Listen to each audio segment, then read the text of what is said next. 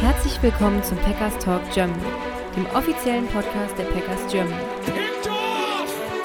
Intercepted by Rasul Douglas! Sean Nixon do- does it again. This time he breaks free! What a play by Aaron Jones! In the end zone, it is caught for the win! Hallo und herzlich willkommen zum Packers Talk Germany Folge 270 und ähm, ja, wir sind schneller zurück als gedacht, denn es ist etwas passiert. Ich glaube, auf diesen Instagram-Post, äh, den ich gestern Abend abgesetzt habe mit der News, hatten wir in so kurzer Zeit noch nie so viele Likes. Die Entlassung von Joe Barry, das hat uns veranlasst, heute eine kurzfristige Folge zu machen und mit mir dabei ist der Sebastian. Ja, hallo zusammen. Äh, Ich bin gerne dabei heute aufgrund der freudigen Nachricht. Ja, es hat äh, sehr, sehr viele Packers-Fans gefreut, glaube ich. Wie gesagt, wir haben da auf die ähm, Social-Media-Posts bei uns sehr viele Reaktionen bekommen und äh, durchweg positives äh, Feedback bekommen, dass äh, sehr viele Packers-Fans froh sind. Ähm, ja, bevor wir da so richtig einsteigen, ähm, gibt es natürlich noch ein paar News, die der Sebastian kurz euch mitteilen möchte. Ja, ganz genau. Wir können auch ganz kurz zu Joe Barry sagen, dass es da scheinbar sogar Überlegungen gibt, was ein bisschen strange klingt, dass man Barry behält, aber nicht als Defensive Coordinator, sondern in einer anderen Rolle. Da gibt es die üblichen Senior Consultant oder was auch immer, vielleicht wird er Positions Coach. Ähm, auf jeden Fall gibt es da Überlegungen. Also ganz los scheinen wir denen noch nicht zu sein. Ähm, Im gleichen Zuge gab es noch einen Wechsel bei den ja, ich nenne es mal Coaches, Coordinators, und zwar Chris Gizzy wurde entlassen. Der war seit 2019 bei den Packers Strength and Conditioning Coordinator. Also der hat sich ja um die, die Kräftigung und ähm, ja um die Gesundheit der Spieler gekümmert. Und es gab ja die Saison über öfter mal so ein paar Schwierigkeiten hinsichtlich der Fitness. Ähm, und der Injury Report bei den Packers war auch immer ein bisschen länger. Ähm, könnte Rückschlüsse auf ihn zulassen oder auch nicht. Scheinbar wollen die Packers auf jeden Fall da neue Wege gehen. Dann für Kicker Anders Carlson gibt es etwas Konkurrenz, denn die Packers haben auf ihren 90-Mann-Roster einen Kicker gesigned. Also in der Offseason hat man immer ein Roster von 90 Mann oder 90 verfügbaren Plätzen, sagen wir mal so. Und Jack Podlesny, der bei Georgia äh, gekickt hat, den haben die Packers jetzt gesigned. Der war letztes Jahr bei den Vikings auf dem Practice Squad, wurde da aber dann, boah, irgendwann im Zuge des Herbstes entlassen. Ansonsten haben die Packers ähm, alle Spieler des Practice Squads äh, ja auch mit solchen Future Contracts, wie es schön heißt, ausgestattet. Die Namen will ich euch jetzt gar nicht alle vorlesen, weil das waren die Practice Squad Spieler, die ja am Ende halt auf dem Practice Squad waren. Und ihr werdet die nächsten Wochen da garantiert immer noch kleine Namen lesen, hören, die da auf diesen Roster erstmal drauf gesigned werden und dann vielleicht auch wieder runterfliegen oder was auch immer. Genau, und ich habe noch gar nicht gesagt, was wir die Folge vorhaben, aber wir werden mal einen Blick drauf werfen, wer mögliche Kandidaten sein könnten für den Defensive Coordinator Spot bei den Packers. Also Nachfolger von Joe Barry. Ähm, außerdem hatten wir letzte Woche äh, gefragt, beziehungsweise es war, doch, es war letzte Woche. Nee, es war diese Woche. Es war diese Woche. Es war Montag. diese Woche. Ich bin total verwirrt. Äh, zweite Folge diese Woche. Nee, es war diese Woche, haben wir gefragt, ähm, dass ihr uns ähm, mögliche Awards nennen sollt. Und wir haben die zusammengestellt und haben da, ähm, ja, ein paar Namen gesammelt, beziehungsweise ein paar Stories gesammelt, die wir dann im Anschluss vorstellen wollen. Und zum Schluss der Folge gibt es dann noch eine, äh, einen Rückblick auf die Rookie-Klasse. Genau, und ähm, Sebastian, wir steigen ein. Wir ähm, blicken jetzt zurück auf die, ähm, ja, was heißt, wir blicken zurück, aber auf die Entlassung von Joe Barry. Ähm, ich habe mal zwei Takes für dich mitgebracht, die ich dir einfach mal an den Kopf werfen würde dazu. Ähm, und zwar dadurch, dass die Entlassung ja jetzt relativ zügig nach der Saison kam und in seiner Abschlusspressekonferenz, ich glaube zwei oder drei Tage vorher war es gewesen, hat sich Matt LaFleur noch relativ ähm, ja, zurückhaltend geäußert. Da hat er es noch irgendwie nicht bekannt gegeben. Aber ähm, wie gesagt, die zwei Takes von mir. Zum einen, dass die Entlassung kommt, stand schon relativ lange fest. Das wäre meine erste äh, Behauptung. Und die zweite Behauptung wäre, dadurch, dass es jetzt auch so schnell kam, ähm, das zeigt für mich auch, dass Matt LaFleur da zuletzt äh, auch Richtung Playoffs und die letzten Spiele in der Regular Season dann doch seine Finger im Spiel hatte bei der Defense, äh, so wie wir vermutet haben. Bei Take 2 gehe ich auf jeden Fall mit, das würde ich schon sagen. Bei Take 1 weiß ich nicht, da würde ich mal fast sagen, vielleicht war es noch offen nach der Saison, dass man überlegt hatte, dass wenn Barry bereit wäre, vielleicht von seinem Weg wegzugehen und ein bisschen auf diesen Input von äh, Matt LaFleur einzugehen, dass er dann vielleicht eine Chance gehabt hätte zu bleiben. Ähm, ich denke aber eher, dass es jetzt halt einfach Interviews halt auch gab oder Gespräche miteinander, wie es halt in der Zukunft weitergehen soll. Und ich glaube, dass man da in Sachen ja, ähm, Bewegung bei Joe Barry halt nicht viel festgestellt hat. Und was mich halt sehr freut an der Tatsache ist, dass man schnell gehandelt hat. Weil ich finde es gut, dass die Packers jetzt früh auf dem Markt ähm, ihren Spot quasi darbieten und dann früh aus einer relativ breiten Auswahl ja, einen neuen Defensive Coordinator suchen können und dann nicht ganz am Ende der Kette sind, sondern das halt ja, frühzeitig machen können. Das erhöht natürlich die Möglichkeit, jemand Passendes zu finden oder halt vielleicht auch einen Ticken länger ein Interview zu führen. Ja, ich glaube, das ist auch gar nicht so unwichtig, denn ähm, ja, die Namen geistern ja jetzt schon rum, beziehungsweise andere Teams sind auch auf der Suche, da werden auch Interviews geführt und natürlich ist das auch ein umkämpfter Markt und jeder will da irgendwie auch die besten Kandidaten natürlich abgreifen. Ähm, hältst du es für realistisch? Ähm, also du hast jetzt eigentlich gesagt, dass du es nicht unbedingt für wahrscheinlich hältst, dass das klar war, aber unterstellen wir jetzt einfach mal, dass das länger klar war. Glaubst du, dass da auch von Seiten Matt LaFleur im Vorfeld schon Gespräche geführt worden sind mit möglichen Kandidaten? Falls er es halt länger geplant hat schon, äh, Joe Barry zu entlassen? Oh, schwierig zu sagen. Ähm, möglich schon, aber das wären dann eher Leute, die halt nicht in der NFL in der Festanstellung sind. Weil ich glaube, wenn das aufliegt, dass Matt LaFleur jetzt zum Beispiel mit einem Kandidaten, über den wir gleich sprechen werden, ähm, der jetzt gerade bei den Carolina Panthers Defensive Coordinator war, wenn das da rauskäme, dass die Mitte Dezember schon miteinander gesprochen hätten, dann ist das ja also in NFL-Kreisen ein absolutes No-Go. Und ich glaube, dass es, wenn es Gespräche gab, dann mit Leuten, die eher verfügbar waren, vielleicht im College irgendwo untergebracht waren oder, oder, oder. Also an NFL-Connections. Ich glaube, da halten sich die, ja, die äh, Führer, die, die Chefs in den Teams schon relativ äh, zurück, dass eben halt kein Ärger von der NFL selbst gibt. Ja, ähm, was man vielleicht auch noch allgemein sagen kann, ähm, ist, ähm, dass, das liest man jetzt ja auch immer, dass der der Job auf jeden Fall für jemanden, der jetzt von außen kommt, sehr attraktiv ist. Das ist natürlich auch jetzt auch ein Vorteil für die Packers. Und ähm, so gesehen ist das auch eine komplett andere Situation, als wenn man Joe Barry letztes Jahr entlassen hätte. Insofern hat es vielleicht sogar was Gutes gehabt, dass man dieses Jahr noch mit ihm gespielt hat, weil wenn man zurückblickt nach letzter Saison, es war dann ähm, irgendwann klar, okay, ähm, es wird ein neuer Weg eingeschlagen. Aaron Rodgers äh, wurde getradet, man hat einen neuen Quarterback, ähm, extrem junge Offense und äh, auch Matt LaFleur stand ja so ein bisschen auf dem Prüfstein, möchte ich mal fast sagen, diese Saison. Ähm, und ja, das hat aus Packers Sicht den richtigen Weg genommen und das sorgt natürlich jetzt auch dafür, dass man den Franchise Quarterback hat, eine sehr junge Offense mit sehr viel Potenzial und ja auch dazu auch noch die Defense hat, in der sehr viel Talent steckt, dass man jetzt insgesamt diesen Spot, der da zu füllen ist für einen möglichen Defensive Coordinator, dass das natürlich sehr, sehr attraktiv ist, weil der sich im Prinzip auch schon so ein bisschen in ein gemachtes Nest setzen kann. Er muss keine Defense aufbauen und der weiß, dass er auf der anderen Seite des Balls eine Offense hat, ähm, die für viele Punkte sorgen kann, die ähm, ja für die nächsten paar Jahre sehr gute Aussichten hat. Ich finde, du hast da sehr, sehr gute Punkte gemacht. Ähm, der Platz kann eigentlich für einen Defensive Coordinator kaum attraktiver sein. Du hast schon erwähnt, eine junge, potente Offense, in die, in die gar nicht so viel rein investiert wurde in Sachen äh, Draftkapitale für eine Defense, in die nicht nur viel rein investiert wurde, sondern in der ja auch viel Qualität steckt. Also das ist ja so der eine Punkt, du kannst viel da reinwerfen, ohne dass du am Ende gute Spiele hast. Und ähm, auch wenn wir manchmal an Devonta Wyatt oder sowas zweifeln, aber insgesamt ist die Defense doch relativ gut bestückt und ich glaube, aufgrund der Qualität in der Offense, wir haben ja schon mehrfach betont, was willst du in der Offseason in der Offense eigentlich wirklich so groß austauschen? Ne? Brauchst du da zwingend einen Tight Brauchst du zwingend noch einen Receiver? Wenn man Jones verlängert, braucht man zwingend einen Running Back, Quarterback auf gar keinen Fall. Ähm, da ist schon die Möglichkeit auch zu sagen, im Draft, um meine Defense ordentlich umzusetzen, bräuchte ich übrigens noch das und das und das bitte nicht zu spät im Draft, sondern eher High Quality, vielleicht die zwei, drei Jungs das ist natürlich super attraktiv für jemand, der neu reinkommt. Und ähm, es ist eine Traditionsfranchise. Es ist eine Franchise, wo das Stadion immer voll ist. Auswärts sind immer, wir haben es jetzt auch wieder gehört in San Francisco mit dem berühmten Go Pack Go.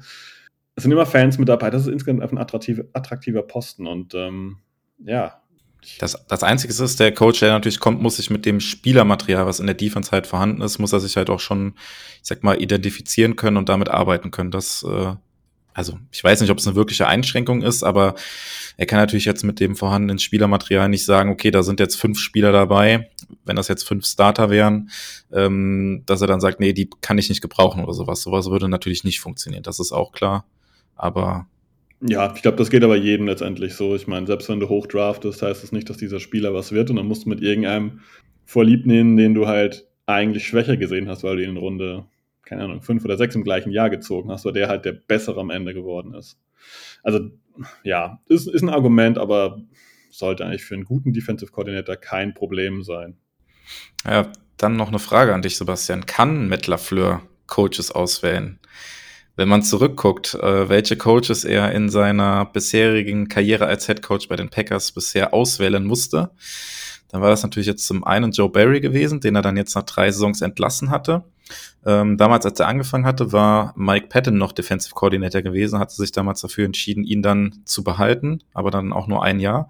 Sich dann für Joe Barry entschieden, rückblickend jetzt keine Erfolgsstory gewesen. Und wenn man dann noch, noch auf zwei Special Teams Coordinator guckt, die Matt LaFleur dann eingestellt hat oder intern befördert hatte, Sean Menenga und Maurice Strayton, war auch nicht so wirklich erfolgreich. Deswegen die provokative Frage mal in deine Richtung, kann Matt LaFleur sich Coordinator überhaupt aussuchen? Das ist die beste Frage für heute, finde ich. Ähm, und ich kann sie nicht wirklich beantworten. Ich würde das mit dem Special Team Coach insoweit beantworten, dass es aber auch ein bisschen Schuld der Packers Strategie über Jahre war, quasi keine Special Teamer, keine reinen Special Teamer ins Roster zu holen. Das hat sich jetzt seit ein paar Jahren geändert, wo wir deutlich bewusst auch Wert darauf legen, dass wir drei, vier Leute haben, die da ihre Hauptqualitäten haben und so quasi ein bisschen Stabilität verleihen. Und seitdem ist das Special Team auch zumindest im adäquaten Bereich. Mit dem anderen Punkt hast du schon recht. Ähm, es ist halt schwierig zu analysieren, weil wir werden über die zwei Namen jetzt auch gleich äh, sprechen. Äh, Jim Leonard war damals eigentlich so die Wahl Nummer eins als neuer Defensive Coordinator, der wollte nicht. Und dann gab es ja diesen Kampf am Ende, sag ich mal, zwischen Joe Barry und Giro Evero. Und das hat sich dann Joe Barry durchgesetzt. Man könnte jetzt sagen, Leonard war im College ein sehr, sehr, sehr aggressiver und aber auch erfolgreicher Defensive Coordinator. Und äh, Evero hat in der NFL auch seine Qualität nachgewiesen. Unter den letzten drei, die verfügbar waren, waren zwei, die auf ihrem Level auf jeden Fall bislang gut abgeliefert haben. Wir haben den eingezogen, wo es nicht so gut geklappt hat. Puh, ist das jetzt ein Argument für Matt LaFleur oder dagegen? Er hat am Ende dann die Niete gezogen, in Anführungszeichen. Sorry, Joe. Äh, unter den dreien, aber die Auswahl der letzten drei war eigentlich gar nicht so schlecht. Ja, guter Punkt. Ähm, vielleicht auch abschließend noch zu Joe Barry, bevor wir ähm, dann auf die Kandidaten oder auf die möglichen Kandidaten gucken, die jetzt so rumgeistern. Ähm, diese News, die du dann noch eben schon angesprochen hast, dass es möglicherweise auch Gedanken gibt, ihn irgendwie weiter zu beschäftigen, zeigt ja, dass äh, zumindest das menschlich halt auch schon passen muss. Und ähm, die, also Matt LaFleur und äh, Barry haben ja auch eine äh, Connection von den Rams damals, äh, kennen sie sicher. Und ähm, das, was man von den Spielern auch gehört hat, soll er bei den Spielern halt auch sehr geschätzt sein. Also das muss man vielleicht auch nochmal sagen, dass es vom System her, was er gespielt hat, oder so, wie er sich vorstellt, Defense zu spielen, das halt einfach nicht funktioniert hat. Das aber trotzdem zeigt, dass, dass man ihn überlegt, weiter zu beschäftigen, dass er da durchaus angesehen ist beim Team und bei den, also beim, bei der Franchise insgesamt, aber halt auch bei den Spielern. Finde ich auch ein guter Punkt. Ähm, das ist mir die letzten Wochen so ein bisschen aufgefallen. Also die letzten Wochen, als es dann besser lief bei der Defense, habe ich schon so ein bisschen auch auf diese Teamvideos aus der Kabine geschaut und da war Barry immer sehr, sehr prominent vertreten und sehr, sehr, es hat sich sehr, sehr wohlig angefühlt, wie er mit den Spielern umgegangen ist und sie auch mit ihm. Also scheinbar ist da, was wir zwischenzeitlich mal vermutet hatten, irgendwie der Locker Room nicht ganz verloren, aber ja, ähm, ich stelle es mir immer andersrum vor, ich komme als neuer Defensive Coordinator rein und dann ist der alte Defensive Coordinator noch da. Ich weiß nicht, ob ich das so cool fände. Ne, also, das ist so, dem, dem man gerade den Stuhl abgesägt hat, der ist trotzdem noch da irgendwie. Und ja, liegt, glaube ich, an den Persönlichkeiten. Wie gesagt, wenn der Typ cool wäre und auch mit mir mitziehen würde, hätte ich damit vielleicht weniger Probleme als jemand, der vielleicht dann noch da ist, aber dagegen steuert. Und nach dem zeigen will, dass ja er der Richtige eigentlich war und ich das Problem jetzt bin. Oder was auch immer. Ne? Das ist nun sehr sehr menschlicher Gedanke, glaube ich, in alle Richtungen. Ähm, ja, ich, ich, will da gar nicht drüber urteilen. Das muss der neue Defensive Coordinator wissen, ob er mit der Situation umgehen kann. Aus Manager-Perspektive finde ich äh, völlig in Ordnung. Ich habe aber jetzt noch eine kurze Frage an dich. Joe Barry, Note 1 bis 6, was gibt es ihm eigentlich über die Jahre jetzt? Äh, ja, ähm, ja, wahrscheinlich würde ich ihm schon eine 5 geben. Leider. Bin ich mit dabei, ja. Also drüber ist es irgendwie nicht. Also es, es war nicht ausreichend. Nee, die erste Saison äh, 2021 war ganz okay gewesen. Und danach, ähm, ja, nochmal rausgesucht gehabt, ähm, beim PFF-Ranking war die Packers Defense 22 Platz 21, im Jahr 2023, also die aktuelle Saison Platz 22, nach DVOA waren sie noch schlechter, Platz 25, Platz 27. Ja, ist halt kein Qualitätsnachweis und ja, ich meine, wir haben es oft genug gesagt, es steckt viel zu viel Talent in dieser Defense, äh, viel zu viele gute Spieler eigentlich auf dem Papier und äh, man hat die PS einfach nie auf die Straße bekommen. Deswegen leider Note 5. Ja, bin ich voll dabei. Und dann müssen wir eigentlich nur hoffen, dass die nächste Auswahl eines Defensive Coordinators nicht wieder eine Note 5 wird. Vielleicht sollten wir langsam mal so ein paar Namen droppen, über die wir uns im Vorfeld informiert haben. Ähm, so mit dem großen Kandidaten, der seit Jahren in der Packers-Welt herumschwirrt, beginnen? Ja, fang gerne an. Oder äh, ich bin mir jetzt gerade nicht sicher, wen du meinst, ja. Ich rede über Jim Leonard, äh, ehemals Defensive Coordinator der Wisconsin Badgers, der damals die erste Wahl von Joe Barry war, äh, von Joe Barry, von Matt LaFleur war. Und äh, er hatte dann damals abgesagt.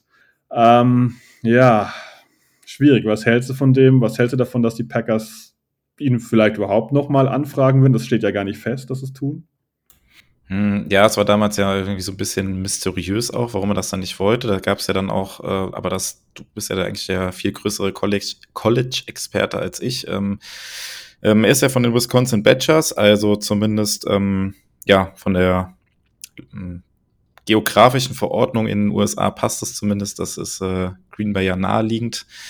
Ähm, ja, aber er ähm, hatte ja damals dann die Möglichkeit, bei den äh, Wisconsin Badgers Head Coach zu werden.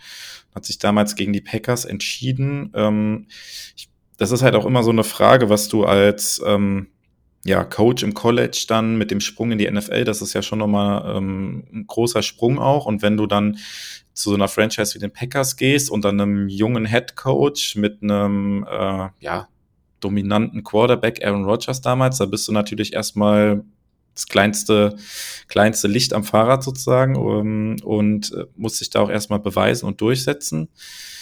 Ähm, wie gesagt, der Landing-Spot ist natürlich jetzt ein bisschen attraktiver, steht vielleicht auch noch ein bisschen mehr im Fokus. Das, ähm, ja, aber es ist halt trotzdem die Frage, wenn du ähm, da Ambitionen hast, vielleicht auch irgendwann mal in deiner Coaching-Karriere als Head Coach irgendwo ähm, unterzukommen, ist halt trotzdem die Frage, ähm, ist dann, sind dann die Packers der richtige Landing-Spot? Das sind gute Fragen und man darf halt nie vergessen, es gibt Coaches, die auf College-Niveau so erfolgreich waren, die hätten sofort einen Spot in der NFL bekommen, wenn sie gewollt hätten. Aber das ist, das ist der gleiche Sport auf dem Feld, aber das Drumherum ist völlig anders. Das beginnt schon damit, dass du am College mit dem Recruiting zu tun hast, dass du Leute anwirbst, an dein College zu kommen, um dort zu studieren, um dort zu lernen, um dort Football zu spielen. In der NFL hast du es mit Profis zu tun. Da werden auch Leute ja regelmäßig ausgetauscht. Not for long, erzählen wir ja regelmäßig. Das ist ein anderes Business. Ich glaube, du musst ja mit Jair Alexander, einem Star, umgehen. Ne? Der muss vielleicht anders behandelt werden als irgendwie ein 16, 17, 18-Jähriger, der da plötzlich aufs College wandert, wo es dann heißt, so ja, jetzt komm erstmal klar, du bist erstmal von zu Hause ausgezogen, das ist deine kleine 12 Quadratmeter Butze hier und äh, wir sehen uns dann mal im Kraftraum, da unterhalten wir uns mal. Ich glaube, das ist auch eine ganz andere Thematik. Allerdings, mein Gefühl sagt schon, dass Leonard Richtung NFL tendieren würde, wenn er ein entsprechendes Angebot bekäme.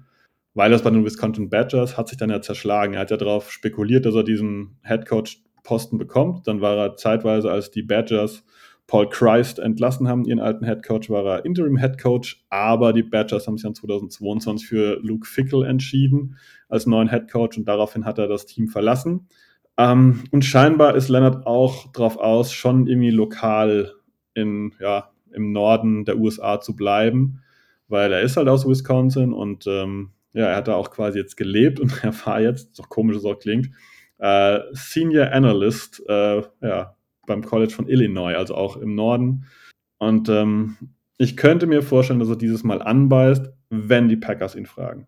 Da gibt es noch keine Neuigkeiten, das sind die üblichen Gerüchte, dass er garantiert ein Kandidat wäre. Ja, sportlich kann man vielleicht auch mal ganz kurz auf ihn eingehen. Ähm, ja, sportlich ist er halt jemand, der sehr, sehr aggressiv spielt. Ähm, aus einer 3-4-Defense, der sehr, sehr ja, blitz-heavy spielt, aber ähm, er verlangt sehr viel von seinen Linebackern. Das wäre auf jeden Fall ein Punkt, der spannend ist. Quay Walker kann ich mir da gut vorstellen. Ähm, Devontre Campbell kommen wir später vielleicht noch ein bisschen in anderem Wege dazu weiß nicht, ob Devontre Campbell da noch schnell und aggressiv genug dazu ist. Und Isaiah McDuffie sehe ich echt in einer ähm, Defense von Jim Leonard gar nicht. Man muss sich das so vorstellen. Leonard zeigt eigentlich fast jedes Mal Blitz an. Also du siehst regelmäßig vorne, dass sechs Leute an der Line stehen und äh, drauf gieren, quasi zu blitzen. Allerdings lässt er davon regelmäßig auch dann zwei Stück in Coverage droppen. Und das sind halt meistens die Linebacker. Und ähm, also er braucht Leute, die im Backpedaling relativ gut sind, die auch rushen können, wie eben Coverage äh, spielen können. Das wäre halt, ja, ich glaube, das wäre nicht mehr die Sache von Devonta Campbell. Das wäre so ein spannender Punkt auf jeden Fall in Sachen Defense. Aber wenn er käme, dann würde ich fast behaupten, dann gehen die Packers nochmal relativ früh auf einen Off-Ball-Linebacker im Draft. Ja, ich glaube, das Entscheidende bei ihm hast du auch gesagt, ähm, wird wahrscheinlich sein, ob man ihn überhaupt nochmal in Betracht zieht. Man weiß nicht, wie die Gespräche damals gelaufen sind, aber vielleicht ist damals dann auch äh, schon klar gewesen, okay, das ist auch zukünftig nichts und äh, das wäre dann vielleicht auch schon ein K.O.-Kriterium. Ähm, ich persönlich fände es ganz spannend und würde mich da ähm, ja, gerne überraschen lassen, was er aus der Defense machen kann. Ähm, ich würde dir einfach mal den nächsten Namen an den Kopf werfen. Wir haben die, die Liste in der Reihenfolge nicht abgesprochen. Ähm, nächster auf der Liste äh, der möglichen Kandidaten, Wink Martindale von den Giants aktuell, also aktuell Defensive Coordinator bei den Giants die letzten zwei Jahre gewesen. Ähm, was hältst du von ihm? Oh, schwierig. Ich bin jetzt nicht persönlich sein allergrößter Fan, aber man muss Respekt haben vor den Leistungen, die er mit seinen Mannschaften aufs Feld bringt. Ich habe das auch ein bisschen rausgeschrieben. Ähm, jetzt will ich ganz kurz gucken, wo es hin ist. Ah, da. Ja, der war zuletzt bei den Giants, hat übrigens auch vier Jahre lang die Ravens gecoacht. Dort waren seine Mannschaften Erster, Erster und Sechster in Punkte erlaubt und Erster, Vierter und Siebter in Defense Total. Insgesamt ist Martindale ein absolutes Blitzmonster, der aus einer 3-4 Base Defense spielt, also das passt einigermaßen zu den Packers. Ähm, ja, man kann allerdings sagen, dass äh, Matt LaFleur da fast ehrfürchtig über ihn spricht. Er hat gibt es ein Interview von ihm vor dem Spiel gegen die Giants, wo er zu Martindale gefragt wird. Und da sagt er, dass, äh, ich weiß den Wortlaut jetzt gar nicht mehr ganz genau, aber irgendwie es absolut nervig und zerstörend war, was diese Defense mit der Titans Offense damals gemacht hat, also als Martindale noch bei den Ravens war. Wäre sportlich garantiert ein interessanter Coach. Ich weiß nicht, ob die persönlich zusammenpassen, die zwei, weil Martindale wirkt schon ein bisschen wie ein spezieller Charakter, weswegen er am Ende ja bei den Ravens trotz guter Leistung dann eben halt auch nicht verlängert wurde. Ja, ist auch ein bisschen älter schon, also ist schon äh, 60 Jahre alt, äh, wobei natürlich auch bei ähm, ja, Matt LaFleur und Joe Barry ein gewisser Altersunterschied da ist, aber tendenziell fände ich auch irgendwie so einen jüngeren Coach irgendwie so ein bisschen attraktiver, muss ich sagen. Ich weiß nicht, wie es dir geht, aber irgendwie, keine Ahnung, könnte ich mich über das Jüngeren, Frischeren irgendwie mehr anfreunden. Da gehe ich mit, da gehe ich mit. Also wie gesagt, was mich halt einfach ein bisschen stutzig macht, ähm, die Ravens sind ja auch so ein, eine Franchise, die so als Einheit irgendwie agiert. Ne? Und wenn du so einen Defensive Coordinator gehen lässt, der relativ lange erfolgreich war und wirklich, also ja sehr erfolgreich war und der auch zu der Identität der Ravens gepasst hat, mit diesem aggressiven Scheme, hm, naja, also jetzt, wenn man jetzt bei den Giants irgendwie hört, dass man auch da dann agreed to part ways, also auch da übereingekommen ist, dass die Wege auseinandergehen. Und wenn jemand die Giants-Saison, ich will jetzt gar nicht sagen, gerettet hat, aber noch einigermaßen erträglich gemacht hat, dann die Defense unter Martindale.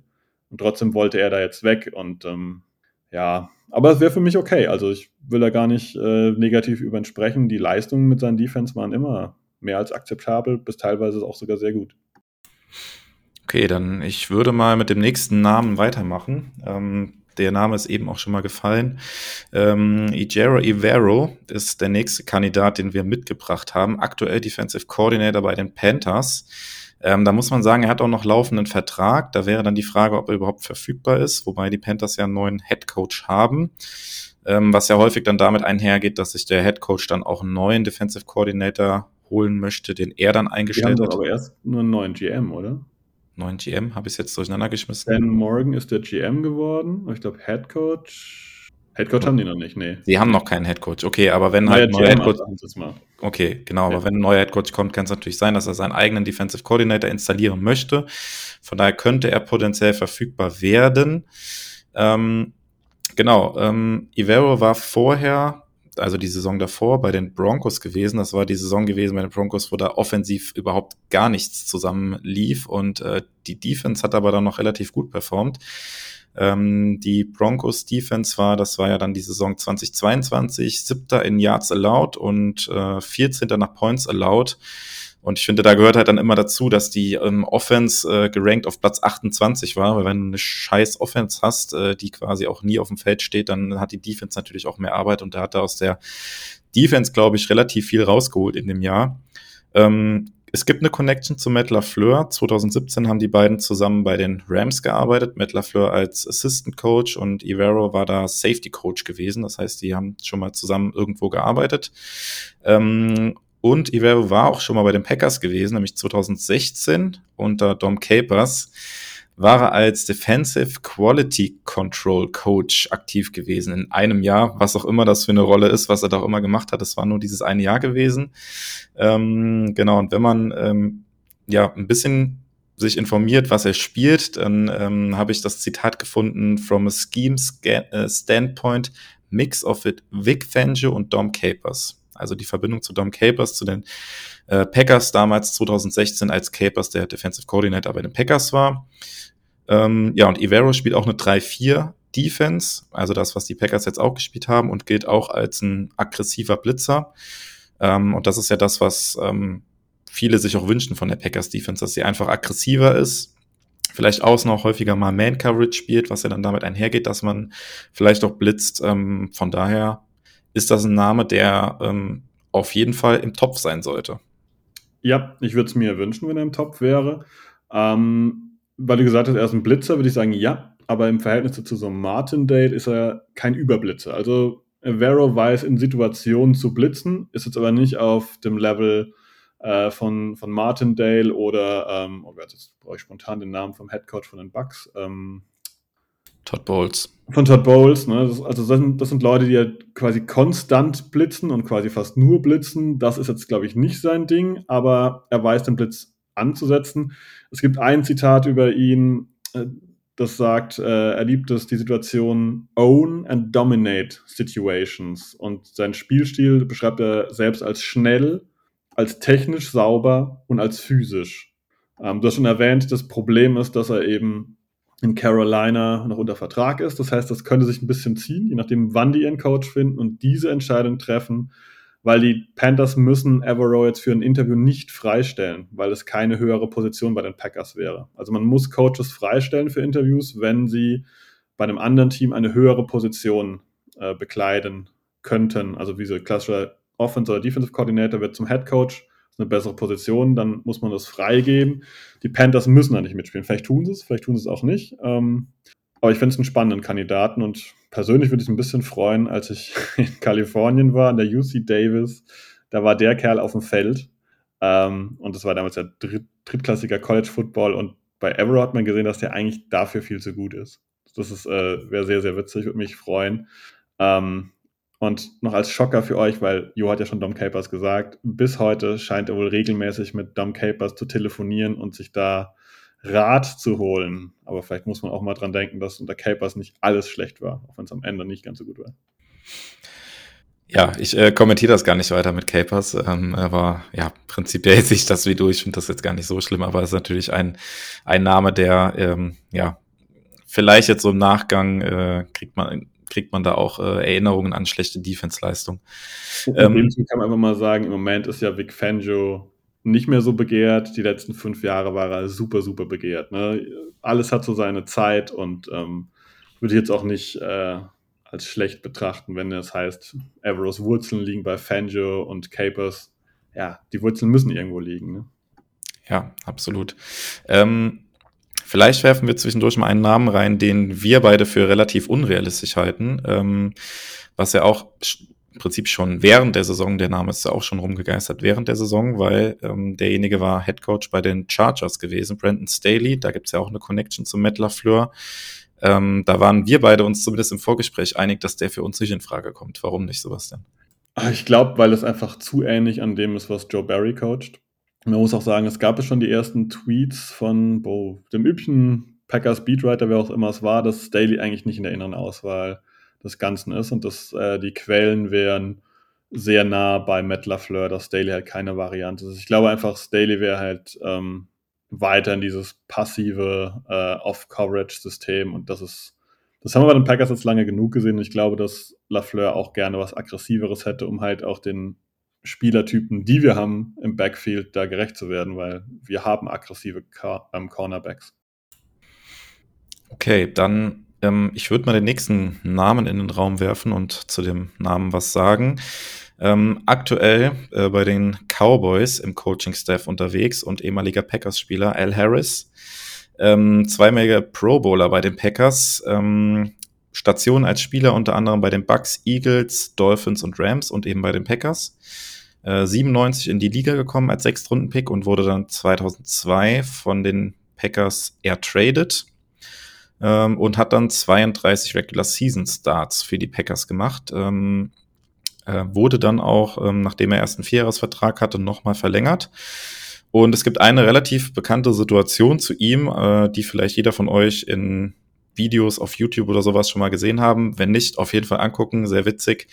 Äh, Playoff-Spiel gegen die Seattle Seahawks, ähm, Overtime, Cointoss und ähm, Hasselbeck, der Quarterback von den Seahawks damals, hat den Cointoss gewonnen, hat gesagt, äh, we want the ball, we're gonna score. Und ähm, Harris hat dann ähm, ja in der Overtime einen Pick Six gefangen und damit das Spiel beendet. Äh, Karma is a bitch quasi. Äh, wer es nicht kennt, auf jeden Fall anschauen. Äh, mega gut. Ja, und nach seiner aktiven Karriere, Karriere hat Harris dann ähm, unter anderem bei den Dolphins gearbeitet, dort aber nur ein Jahr, im Jahr 2012 ähm, und ist danach zu den Chiefs gegangen, war da bei den Chiefs ähm, relativ lange. Ähm, wurde zu den Chiefs geholt von seinem ehemaligen Head Coach ähm, Andy Reid, der damals sein Head Coach war, als er gespielt hat bei den Eagles.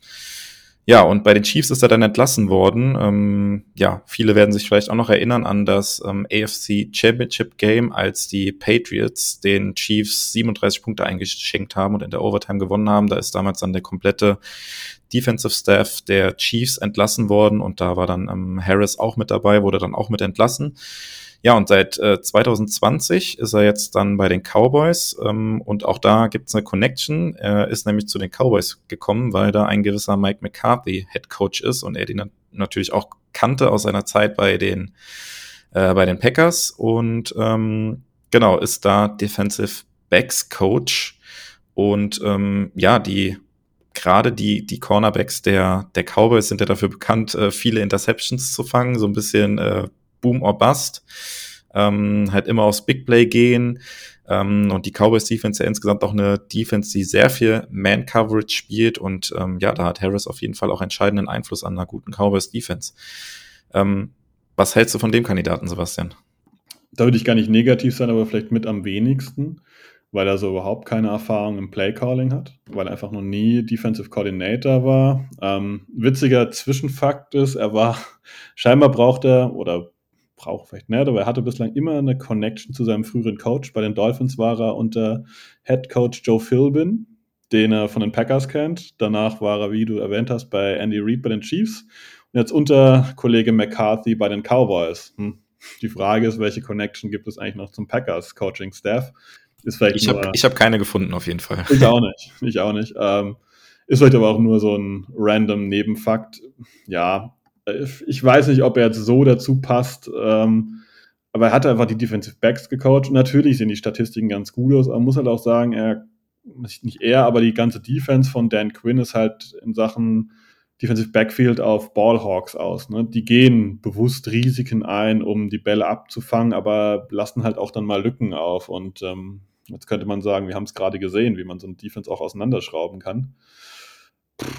Ich hätte jetzt nichts dagegen, wenn er käme, aber ich würde schon ein paar andere Kandidaten bevorzugen, die da einfach ein bisschen Erfahrung haben. Und ähm, weil ich, ich will jetzt nicht sagen, dass unser Super Bowl-Fenster sich so langsam beginnt zu öffnen, gerade wieder, weil gefühlt hat sich gerade erst geschlossen. Ähm, aber ich habe jetzt auch nicht unbedingt die Zeit, drei Jahre lang jetzt einen Defensive Coordinator aufzubauen. Ne? Also das, ähm, da ist so der, der Mittelbereich drin. Und Al Harris wäre von der Story her cool.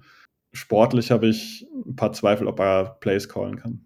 Ja, genau. Du hast noch ein paar Punkte angesprochen, die ich auch nochmal erwähnt hätte. Also dieses Experiment, was man quasi eingehen würde, dass man jemanden holt, der noch keine Erfahrung hat als Playcaller, ist vielleicht auch etwas, was ähm, mit in der Entscheidungsfindung berücksichtigt werden könnte, sollte, müsste, keine Ahnung.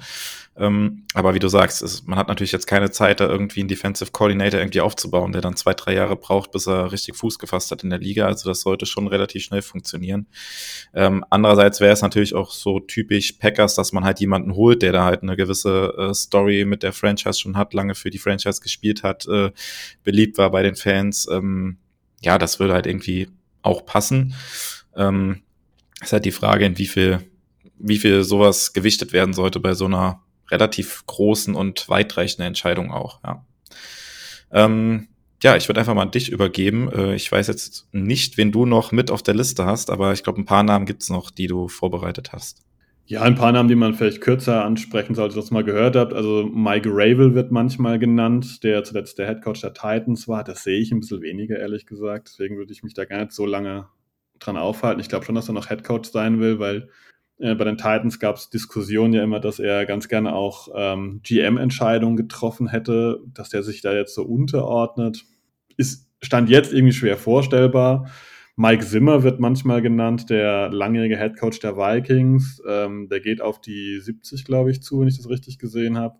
Ich glaube, 67 ist oder so irgendwas in der Ecke. Ähm, ja, ist jetzt irgendwie 2022 äh, Senior Consultant irgendwas äh, am College gewesen bei Jackson State. Äh, weiß nicht, ob das realistisch ist. Dann muss man drüber sprechen, dass Ron Rivera, der ehemalige Head Coach der Carolina Panthers und zuletzt vom Washington Football Team, äh, der Commanders, Entschuldigung, ich bin ein Jahr zu alt. Ähm, der wird da auch genannt weiß ich auch nicht ganz genau, was ich davon halten soll. Der hat jetzt wohl gerade die Tage gesagt, dass er sich einen Defensive Coordinator Posten vorstellen kann. Da war er nie so schlecht. Ne? Aber die letzten Jahre sah es natürlich nicht gut aus. Bei Ron Rivera, das ich mal gehört habe, ist aber auch schon 62. Ist halt eigentlich eine Legende der Chicago Bears. Ähm, ja, und war dann dort auch 2004 bis 2006 erstmal Defensive Coordinator, danach bei den Chargers, dort von 2008 bis 2010 Defensive Coordinator und dann Head Coach bei den Panthers und in Washington. Eigentlich bevorzugt er eher die 4-3-Defense. Ähm, hat auch schon 3-4 gespielt bei den Chargers als Base-Defense. Ähm, ist halt ein sehr, sehr guter Defensive Line Coach oder die Defensive Line unter ihm funktioniert immer sehr, sehr gut. Äh, die Secondary ist meistens nicht so eine Stärke. Da muss man sich auf individuelle Klasse verlassen. Job, Hammer mit Jair Alexander aber die anderen Spots sind jetzt nicht so mit überragender Qualität äh, gesegnet. Die Safety-Position als Problemgruppe haben wir schon öfter angesprochen.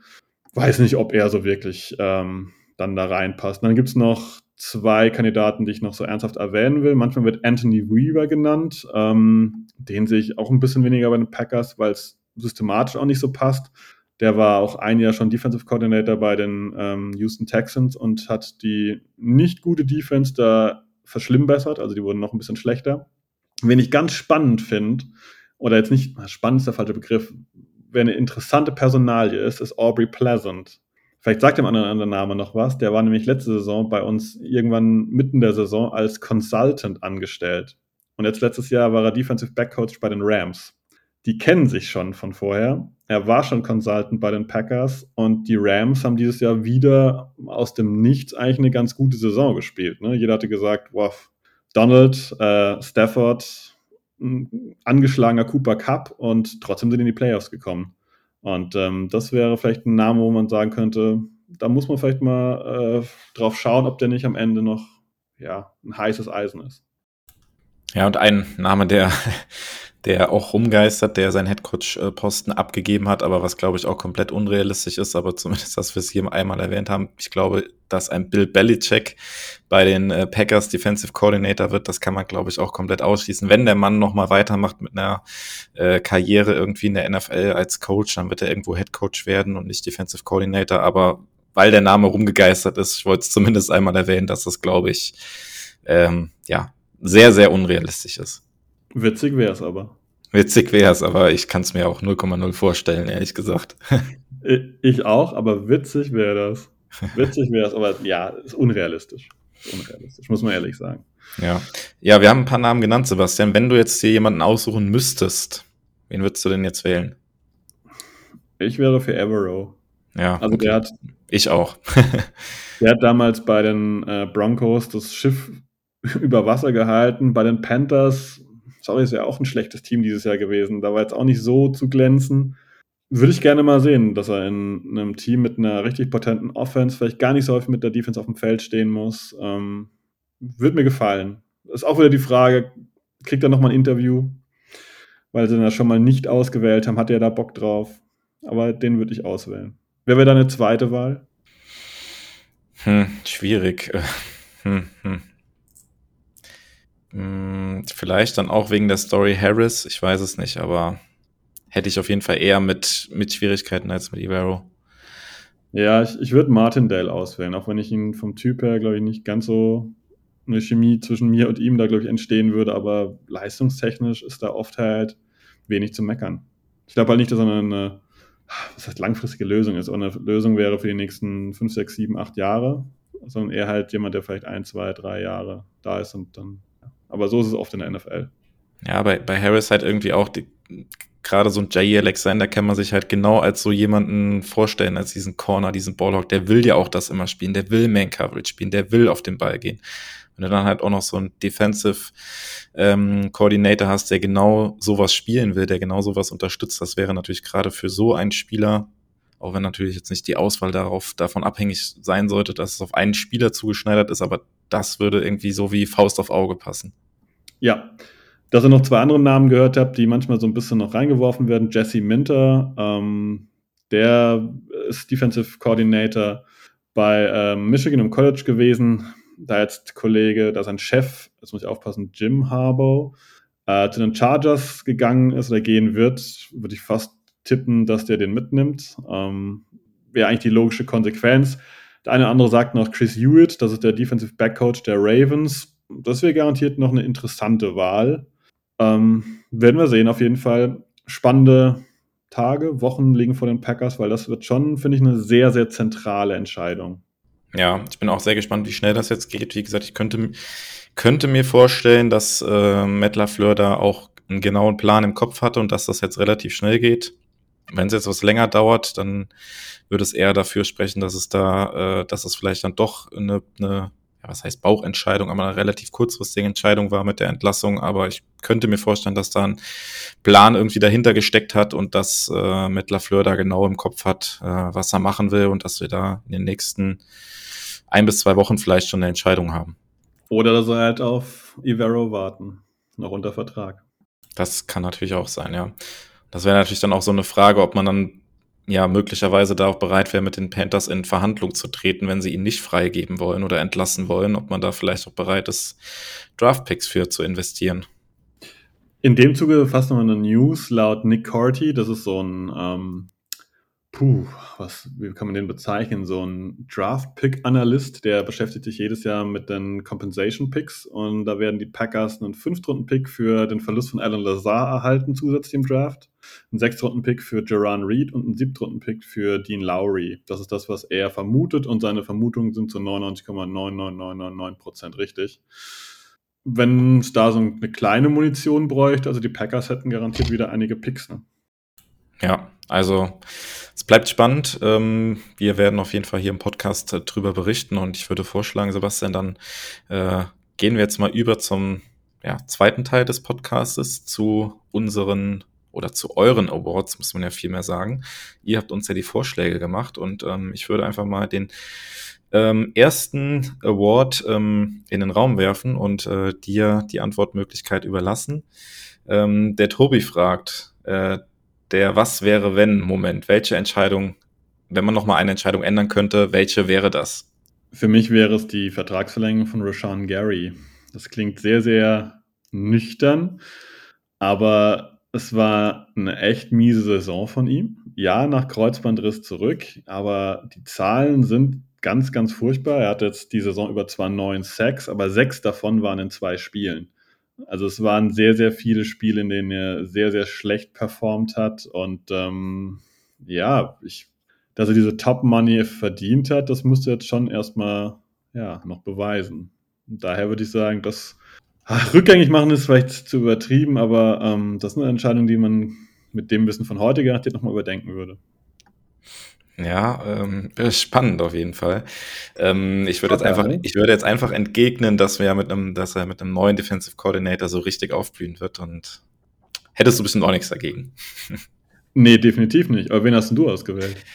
Ähm, ich habe eine Situation ausgewählt und die ist noch gar nicht so lange zurück. Ähm, ich hätte ein anderes Playcall bei dem Fourth and One im Spiel gegen die 49ers genommen, der uns dann letztendlich äh, den Drive gekostet hat. Und wer weiß, wie das Spiel geendet wäre, wenn wir da vielleicht etwas kreativer gewesen wären, ähm, ja, und da das, äh, das First Down geholt hätten, vielleicht wären wir in die Endzone gegangen, vielleicht wären die 49ers dann hinten gewesen, hätten diesen Rückstand nicht mehr ausgeholt. Das ist, äh, was wäre, wenn, welche Entscheidung ich ändern würde. Das wäre meine Entscheidung gewesen, die ich nachträglich gerne ändern würde.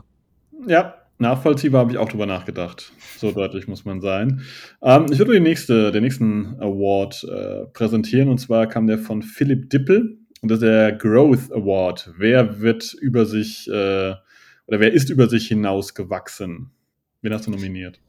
Ähm, ja, ich habe jetzt quasi eine äh, Positionsgruppe genommen sozusagen, weil äh, für mich zählen da zwei Leute rein und das, das sind das sind unsere beiden Tackles, Zach Tom und Rashid Walker. Denn okay, ich habe was anderes erwartet, aber gut, gut okay. Wahl. Ja, ähm, Zach Tom letztes Jahr in der vierten Runde gedraftet, letztes Jahr auch relativ wenig gespielt ähm, in seinem Rookie-Jahr. Rookie Und äh, Rashid Walker war ja sogar nur ein Siebtrunden-Pick letztes Jahr im Draft gewesen. Also nicht letztes Jahr, sondern letzte Saison eigentlich, also 2022 beide. Ähm, nur ein Siebtrunden-Pick gewesen. Und die beiden haben sich ähm, zu einem richtig guten Starting Tackle Duo in der NFL entwickelt und äh, deshalb sind sie für mich äh, auf jeden Fall in die Saison über sich hinausgewachsen. Deutlich mehr, als man erwarten konnte.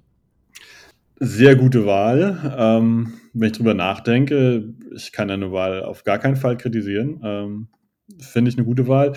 Ich habe mich für wen entschieden, wo es, glaube ich, auch klar ist, dass ich so eine Entscheidung treffe. Ich habe mich für einen Titan entschieden. Die Titan-Liebe ist, glaube ich, oft rauszuhören. Tucker Craft, der zu Saisonbeginn sehr, sehr wenig Snaps gesehen hat, dann immer mehr und dann eigentlich ab äh, ja, Mitte November, ja, kein Nummer 1 Thailand war, aber eine absolut ganz, ganz hochsolide Nummer auf Thailand und das ist von einem Rookie Thailand einfach in der NFL normalerweise nicht zu erwarten.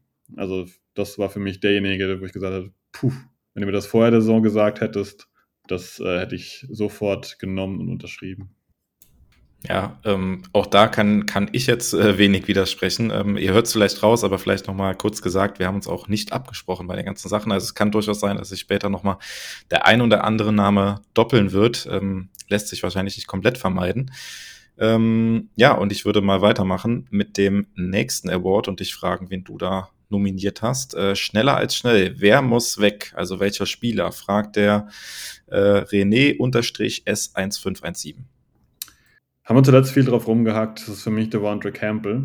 Und ich habe jetzt mal, also so End of Roster Play habe ich jetzt mal weggelassen. Ich glaube, über Caleb Jones und Brandon Cox müssen wir uns nicht unterhalten. Ich habe mich auf die Kernspieler äh, beschränkt und für mich ist Devondre Campbell, also für das, was er schon mal gezeigt hat und das, was er verdient und welche große Rolle er einnimmt, war das eine enttäuschende Saison und gerade das Ende war irgendwie, wie wenn der Tank leer ist ob er jetzt selbst den Tank aufgedreht hat und das Zeug ausgekippt hat und nicht mehr wollte oder ob es einfach nicht mehr geht, müssen andere beurteilen, aber ich war enttäuscht.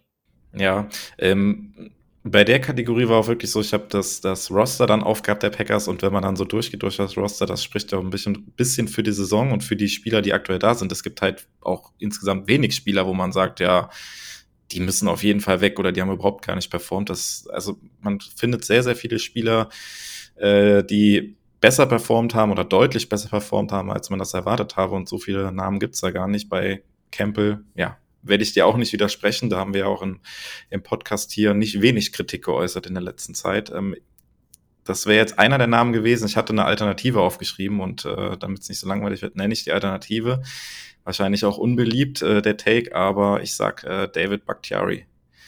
Ähm, schweren Herzens, aber der Kerl kostet einfach zu viel, hat die letzten, jetzt muss ich überlegen, zweieinhalb Jahre im Prinzip nicht gespielt äh, hatte oder sitzt auf einem sehr teuren Vertrag leider und ähm, ja, habe schon wilde Takes gelesen auf äh, Twitter, dass ja die Jets vielleicht ihren äh, ihren Pick Nummer 10 in diesem jährigen Draft für Bakhtiari vielleicht bieten können. Also äh, da frage ich, wo muss ich unterschreiben? Das würde ich instant machen. Ich glaube, da kann man auch nicht dagegen sprechen. Ne? Also ich glaube, jeder Packers-Fan mag den Typ Bakhtiari und jeder weiß, dass wir mit dem echt gute zehn Jahre jetzt verlebt haben und wir haben tolle Leistungen gesehen, wir haben auch mit ihm gelitten durch die Verletzung durch und so weiter und so fort. Aber du hast schon gesagt, der, der Verdienst, sein, sein Cap ist ein Problem, seine, seine Verletzungsanfälligkeit ist ein Problem. Kriegst du ihn überhaupt wieder zurück? Als Franchise musst du weiterdenken. Und wenn du weiterdenkst, kommst du zum Schluss, dass ich eigentlich von ihm trennen muss. Und wenn wirklich sowas käme für den Jets hier, Pick 10 für Bakhtiari und einen Drittrunden-Pick, let's go. Also Lieber gestern als morgen. Dann würde ich mal weitermachen. Ähm, René hat ein paar Fragen eingereicht. Ich habe die mal in der Reihenfolge einfach gelassen. Er fragt nach dem schlimmsten Missplay. Ähm, also da, wo die Packers am ehesten haben was liegen lassen. Ähm, ja, auch da bin ich ähm, nicht weit zurückgegangen, weil das äh, 49ers-Spiel nagt immer noch und äh, hier habe ich die äh, verpasste Interception von Daniel Savage genommen. Auch zu einem relativ frühen Zeitpunkt ja noch im Spiel. Das hätte meiner Meinung nach auch das Spiel in eine andere Richtung lenken können. Und äh, ja, schlimmstes Missplay für mich gibt's da oder macht es dann keinen Sinn, wenn man in den Playoffs war, da irgendwie ein Play zu nehmen, was vielleicht in der Regular Season war, weil am Ende war das entscheidend, dass das die Saison beendet hat oder mitentscheidend, dass die Saison beendet hat. Und das war halt im Spiel gegen die 49ers. Ja, die verpasste Interception von Dana Savage. Da hätte man aber wahrscheinlich in dem Spiel alleine sehr viele Plays nehmen können. Ich bin gespannt, was du genommen hast. Ja, korrekt. Ich habe mich auch in diesem Spiel gewühlt. Habe es ähnlich gesehen wie du. Ich könnte da irgendwelche Plays aus Mitte der Saison rausziehen. Aber die waren nicht so entscheidend für die Saison. Ich habe auch Savage genommen, allerdings bei dem Run-Stop, wo McCaffrey straight up durch die Lücke durchschießt. Jupp, Letzte Woche habe ich noch gesagt, klar, ist auch dämlich, der kommt quasi untouched durch die Lücke durch, aber trotzdem darf halt Savage da irgendwie rankommen und ähm, im besten Falle kriegt er ihn zumindest runter oder verlangsamt ihn so weit, dass jemand anderes dann äh, ja, den Tackle am Ende setzen kann. Dann würde ich sagen, gehen wir weiter. René hat noch was gefragt und zwar, er fragt nach der besten Touchdown Celebration. Das war eine spannende Aufgabe, weil ich habe mir erstmal ein paar angucken müssen, um zu, mich zu erinnern, welche ich cool fand. Ich bin aber nicht so weit zurückgegangen. Bist du weiter zurückgegangen? Ähm, ich habe das mehr so generell beantwortet, weil das fällt mir auch unglaublich schwer, weil ich das auch, das ist irgendwie was, was merkt man sich nicht so gut. Und ähm, ich kann mich erinnern, dass Anfang der Saison wurden die Spieler ja die ganze Zeit kritisiert, dass sie so wenig den Lambo lieb gemacht haben. Und äh, äh, das ist natürlich jetzt sehr offensichtlich, aber ich habe jetzt hier ähm, den ersten Lambo-Lied von Jaden Reed genommen. Ich hoffe, dass ich es äh, richtig im Kopf habe, aber ich glaube, es war im Spiel gegen die Chargers der Endaround, den er gemacht hat. Ich glaube, das war sein erster Lambo-Lieb im, äh, ja, im Lambo Field. Bin mir aber nicht sicher. Ihr mögt mich korrigieren. Okay, ähm, muss jetzt datentechnisch auch genau überlegen, ob das der erste war. Ich habe mich für einen entschieden, der nicht so lange her ist. Ich habe mich für die Touchdown Celebration von Aaron Jones in Dallas entschieden, weil ich das natürlich. Die Cowboys sind auf meiner Like-Liste ziemlich weit unten ich liebe das, dass Aaron Jones die äh, quasi owned ein bisschen und die überhaupt kein Rezept gegen ihn haben seit Jahren und ich weiß gar nicht, was er da genau gemacht hat. Irgendwas mit den Fingern da verknotet und hat da irgendwelche Zahlen wieder gezeigt. Ähm, ja, das, das ist einfach mega suffisant gewesen und das hat mich schon sehr gefreut. Das fand ich schon sehr witzig an, äh, zu Hause auf der Couch. Okay, dann der René hat noch eine abschließende, ähm, einen abschließenden Award in den Raum geworfen und zwar die goldene Himbeere für die schlechteste Leistung. Wem gibst du diese, Bastian? Ich gebe sie Josh Nischman, den viele vor der Saison sicherlich als, ja, als Kandidaten, als direkte Bakhtiari-Nachfolge gesehen hätten, ähm, wo wir uns teilweise bei den Startschwierigkeiten ähm, gewundert haben, äh, dass da überhaupt keine Option ist, als Rashid Walker nicht so gut performt hatte. Und als man dann gehört hat, ja, dass er halt scheinbar nicht ordentlich trainiert und irgendwie hier nicht das nötige Feuer hat, dann war das schon so ein Zeichen für, puh, okay. Das ist aber ganz schön schade, wenn da jemand nicht das Beste versucht rauszuholen. Und ja, ich will ihn jetzt nicht in den, in den Bus werfen für die Sache gegen die 49ers, gegen Nick Bosa. Das ist dann halt als Right Tackle auf der anderen Seite schon unangenehm, aber von Nischmann hatte ich einfach viel, viel, viel mehr erwartet. Jetzt kein Top 10 Left Tackle, aber dass er gegen Rashid Walker jetzt so abstinkt, hm, hatte ich nicht erwartet. Ja, kann ich auch wenig gegen sagen. Ähm, guter Pick hier.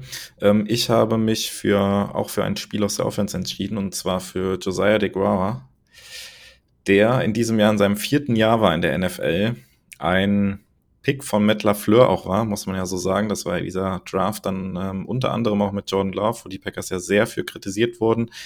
Ähm, DeGra damals Drittrunden-Pick gewesen und ja, ist jetzt in seinem vierten Jahr gewesen in der NFL und ähm, ja, häufig ist das ja dann auch so in seinem letzten Rookie-Jahr, wo es dann um den Vertrag geht, da drehen die Spieler irgendwie nochmal auf und spielen dann irgendwie besonders gut. Das war jetzt bei ihm irgendwie überhaupt so gar nicht der Fall gewesen.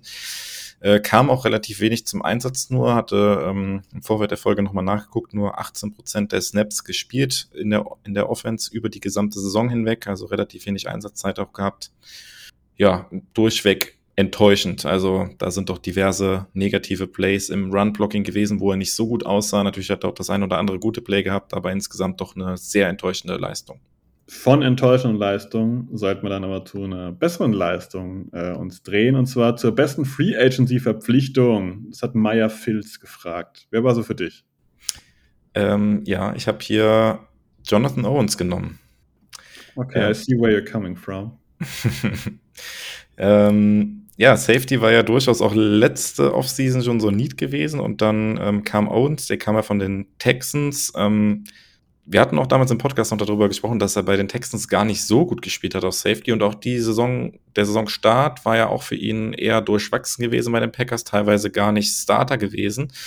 Aber jetzt gegen Ende Saison hat er sich, hat er sich gemacht in der Defense und ähm, hat dann neben Savage seinen Starting-Spot äh, gehabt und hat das ganz gut ausgefüllt und ist unter anderem ja durch sein gutes Tackling auch aufgefallen und hatte, äh, jetzt muss ich kurz überlegen, es war gegen, doch gegen die ähm, Detroit Lions an Thanksgiving hatte er auch sein, so ein Highlight-Play für ihn wahrscheinlich in der Saison mit dem äh, Touchdown, Defensive Touchdown ordentliche Wahl. Ähm, ich fand ihn halt so durchwachsen, deswegen habe ich mich für jemand ganz anderen entschieden, der vielleicht ein bisschen zu kurz kam.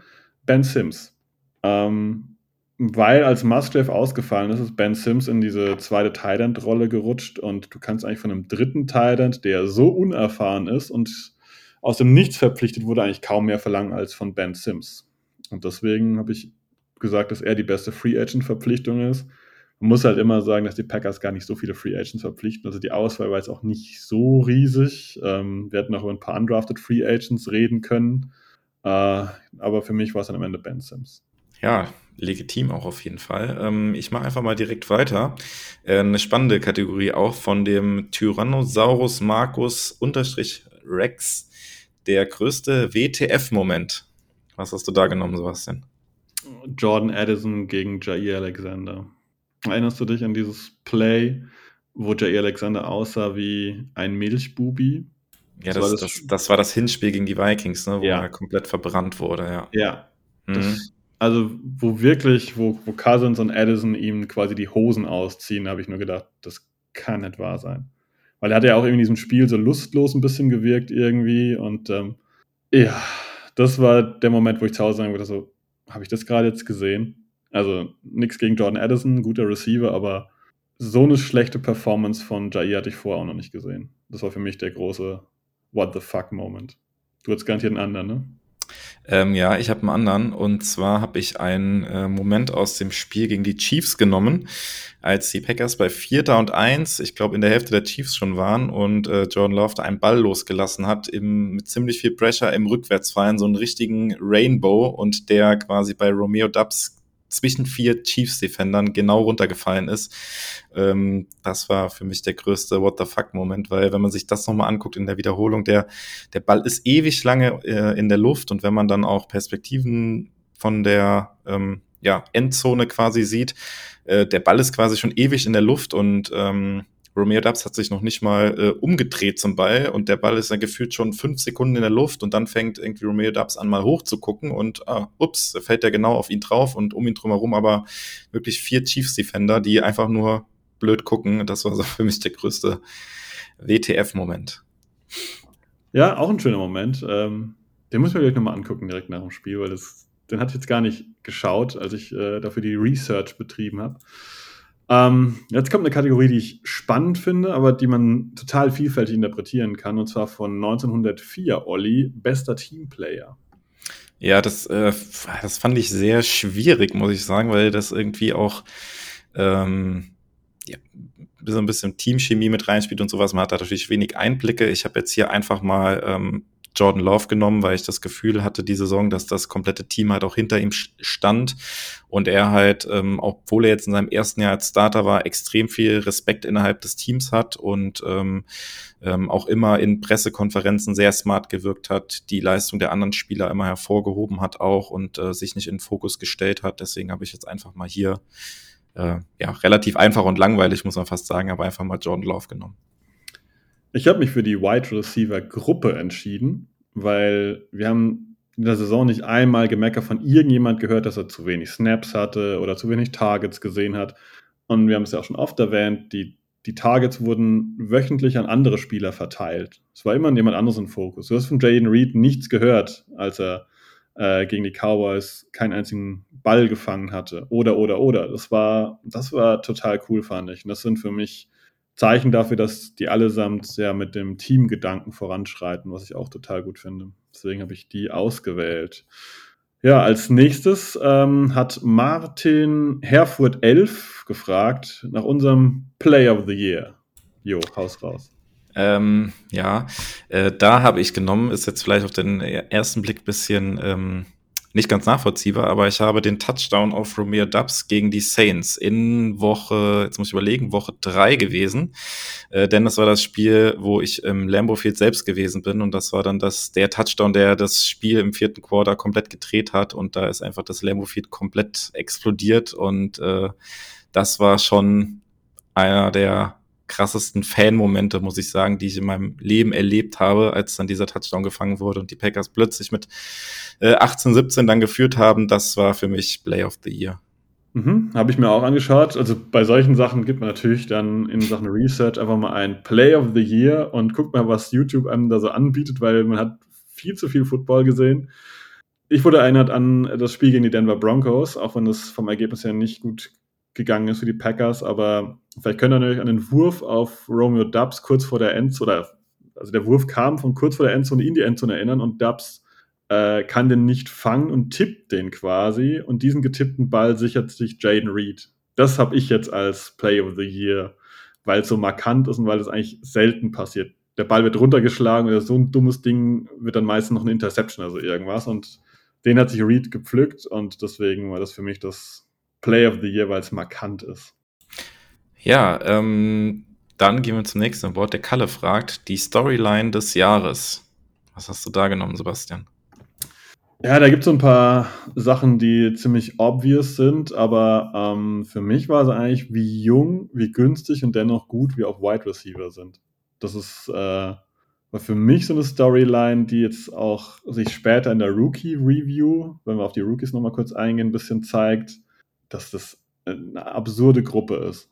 Das ist eine völlig absurde Gruppe. Wir haben ja Mitte so angefangen, darüber zu reden, dass äh, Dubs, Wicks und Reed ein Top 3 Receiver-Duo ist, was andere Teams gerne hätten, ohne Watson mit dabei. Und das ist für mich eine Storyline, die, die hätte ich mir ja niemals erträumt. Ja, ich habe gerade nochmal nachgeguckt, aber Kalle hat nicht gesagt, dass es Packers-spezifisch sein muss. Ich äh, nehme jetzt mal hier was Witziges und zwar die MVP-Diskussion Brock Purdy auf Twitter. Please no. ich habe es einfach so abgefeiert. Ich weiß nicht, wie oft ich abends auf der Couch saß und einfach da durchgescrollt habe und mich kaputt gelacht habe, wie wieder diese Diskussion.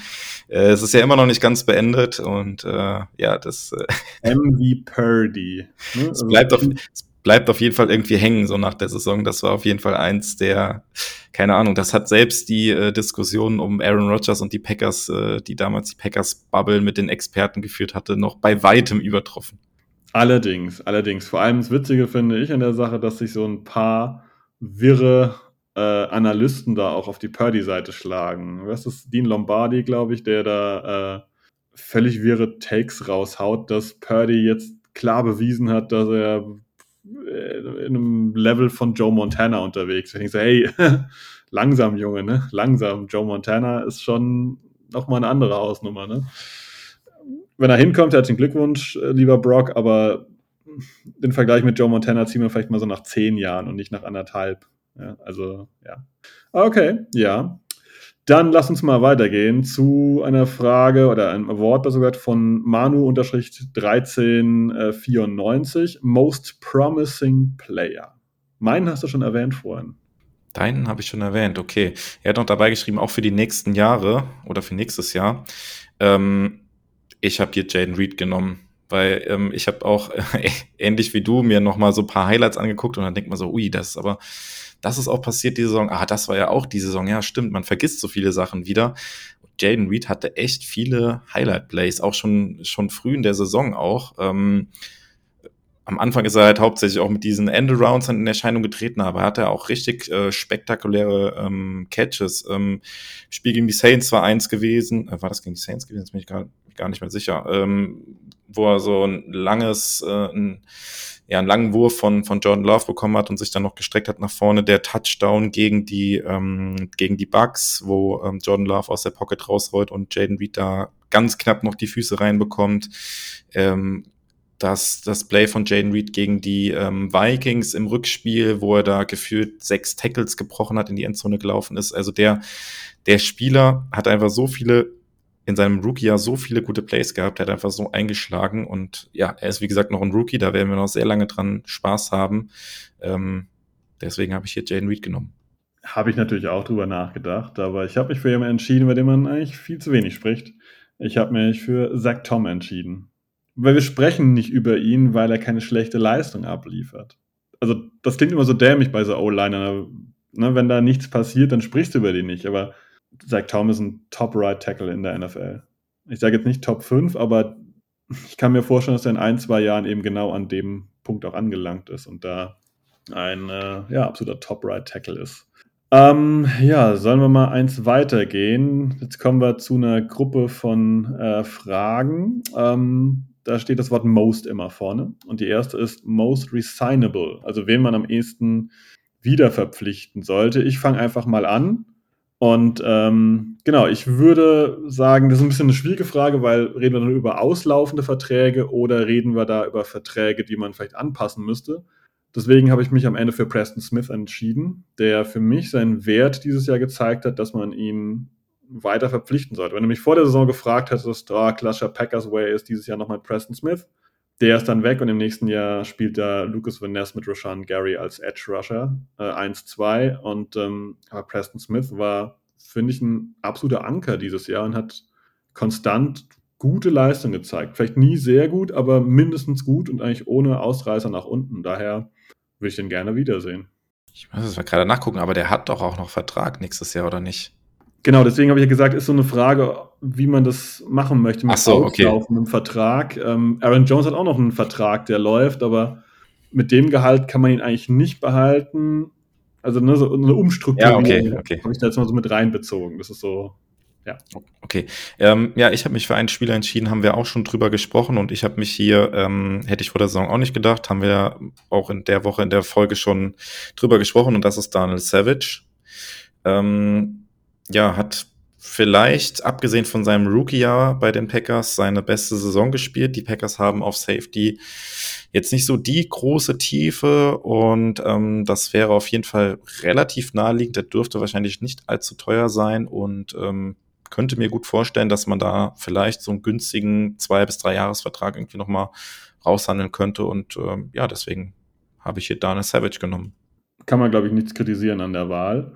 Ähm ja, dann mache ich mal weiter mit der nächsten Kategorie. Ähm, most Cuttable. Wen würdest du da nehmen? Da habe ich mich für Devonta Campbell entschieden. Ich war einfach frustriert von ihm.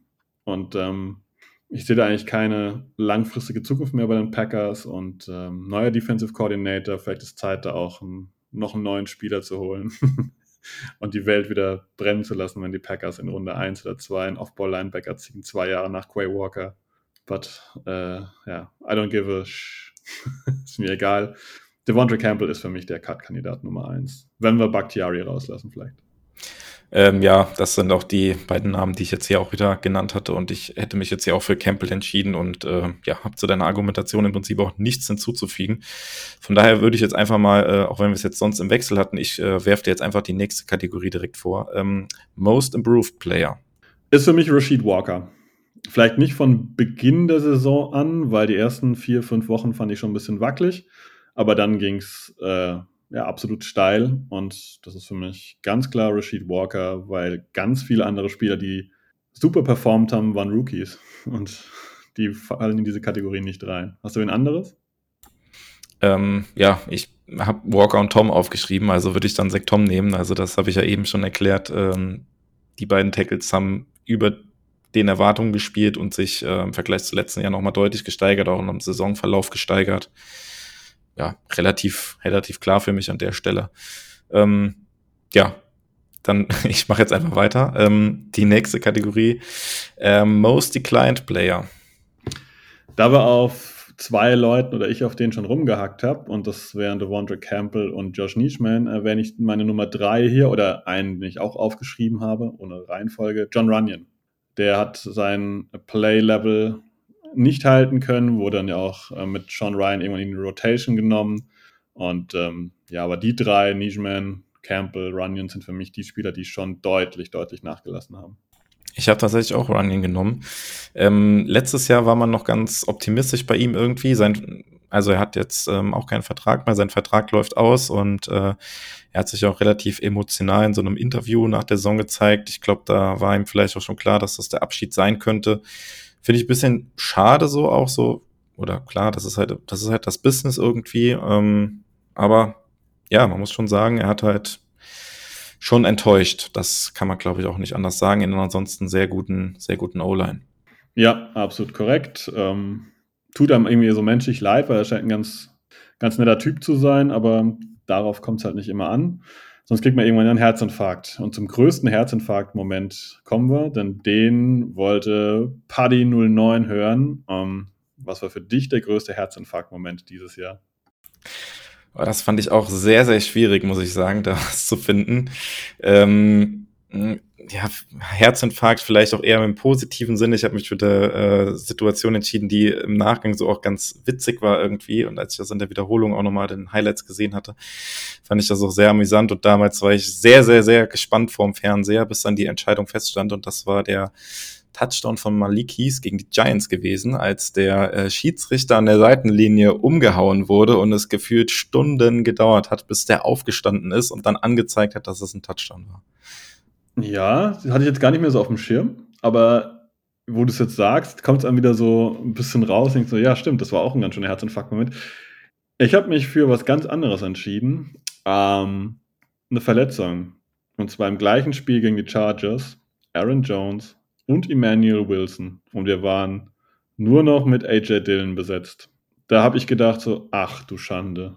Ne, also jetzt haben wir nichts gegen Dylan, also einfach nur den, der sehr auslesbar ist. Und wir haben vor der Saison schon lange, lange gemeckert, dass die Packers hier auf Running Back 3 nichts zu bieten haben. In der Zeit war Patrick Taylor ja auch weg beim Practice Squad äh, bei den äh, Patriots. Und ich habe aber gedacht, okay, jetzt, jetzt sind wir im Run-Game auslesbar und die Packers sind da oftmals nicht so flexibel. Und da ist mir das Herz schon ein bisschen in die Hose gerutscht, muss ich sagen. So im Hinblick auf die nächsten Wochen, weil beide Verletzungen sahen nicht nach was kurzfristigem aus.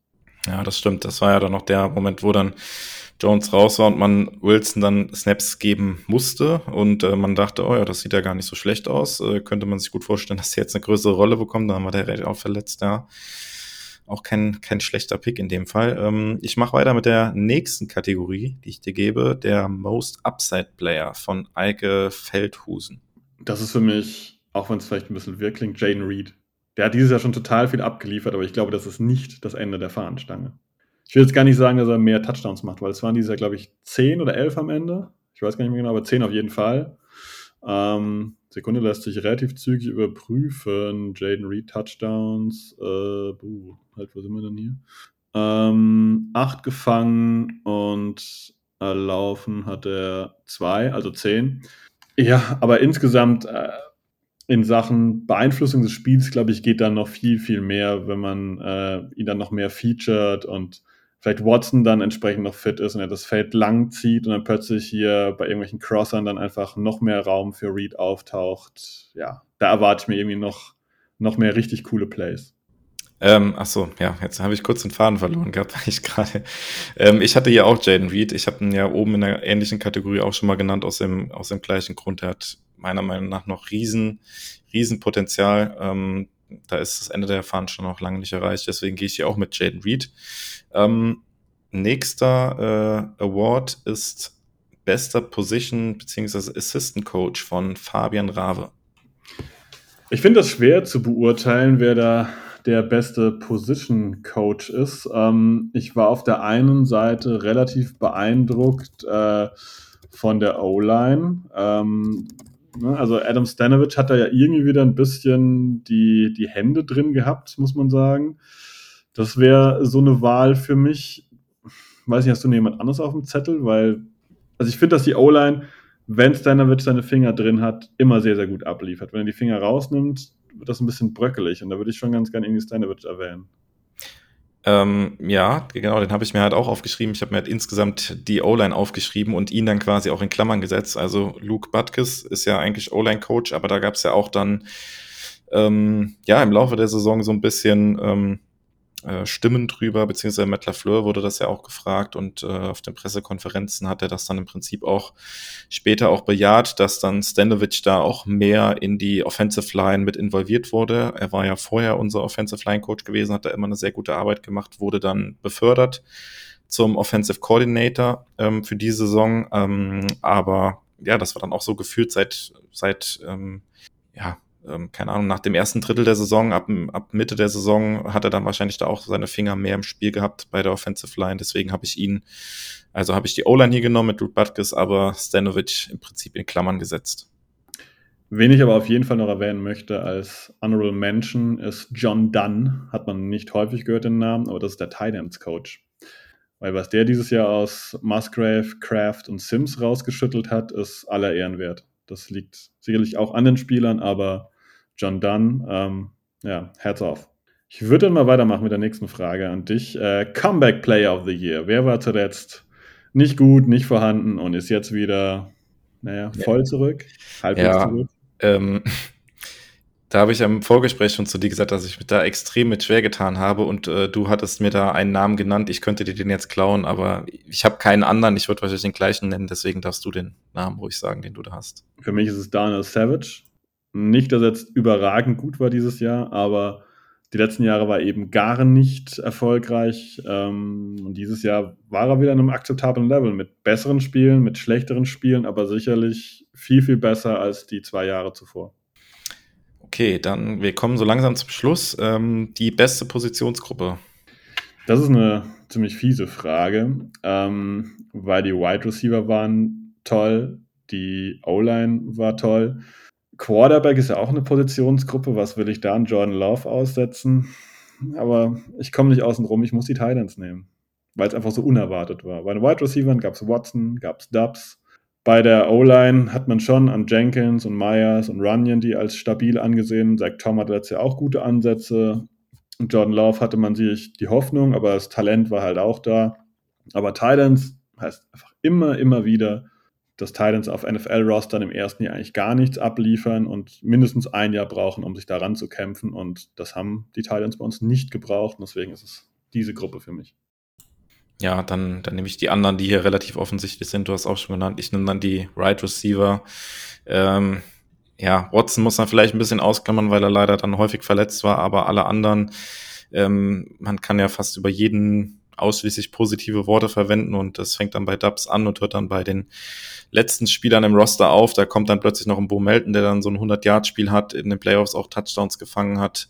Ähm, ja, Einzigste, der vielleicht ein bisschen abgefallen ist über diese Saison, der dann später auf IR gegangen ist, was Mari Touré, aber ansonsten war das eine richtig, richtig gute äh, Gruppe und auch hier deutlich mehr, als man vor der Saison erwarten konnte.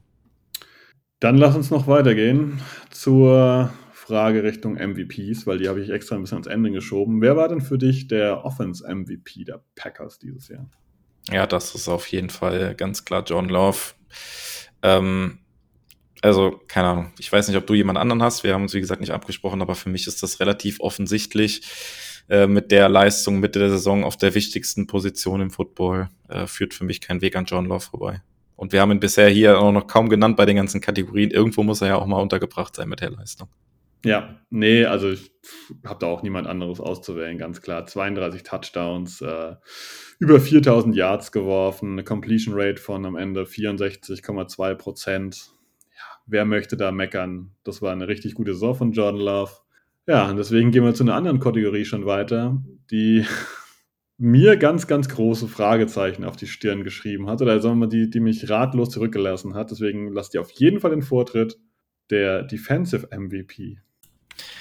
Ja, das ist tatsächlich schwierig. Ähm, jemand, der so wirklich krass herausgestochen hat, gibt es ja tatsächlich auch gar nicht. Und das ist dann hier so ein bisschen das Schwierige. Deswegen habe ich dann hier jemanden genommen, der ähm, ja in meinen Augen ganz gut gespielt hat und auch äh, besser gespielt hat, als man es erwarten konnte. Und das ist auch ein Rookie. Und ich habe mich für Karl Brooks entschieden. Als MVP?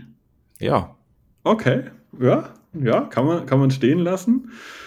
Ähm, aber ich, ich stimme dir in dem ersten Teil auf jeden Fall zu. Das ist einfach, da hat niemand herausgeragt dieses Jahr aus dieser Defense. Ne? Also wenn, dann war das immer wieder das eine oder andere Spiel. Ich habe mich am Ende gezwungenermaßen entscheiden müssen zwischen Preston Smith und Kenny Clark. Ich habe mich am Ende für Kenny Clark entschieden, einfach weil er seinen persönlichen äh, Sack-Record aufgestellt hat. Ähm, aber einen richtigen MVP fand ich, gab es in der Defense dieses Jahr nicht. Es war, nee. mal war der eine gut, mal der andere und ja.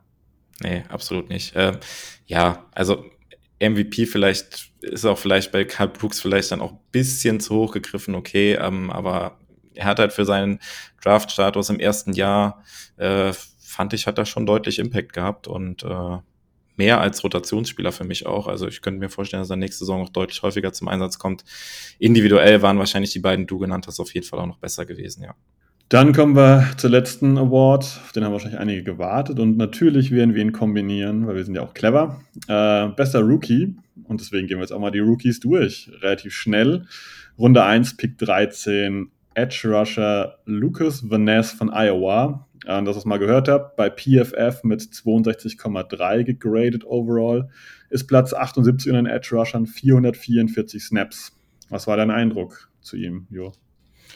Ähm, ja, der Saisonstart war ja sehr gut gewesen, direkt im ersten Spiel mit einem Sack dann äh, gegen Justin Fields da. Das, das war sehr vielversprechend. Danach so ein bisschen abgetaucht. Ähm, längere Zeit. Ähm, aber es war ja klar, dass er mehr oder weniger auch ein Projekt ist, ähnlich wie Rashawn Gary, weil er vom Spielertyp natürlich auch ein bisschen anders ist, aber kam er noch relativ roh in die NFL. Ähm, ja, vielleicht hätte man sich gegen Ende der Saison ein bisschen mehr Impact gewünscht. Ähm, ich glaube, sein athletisches Potenzial hat man gesehen.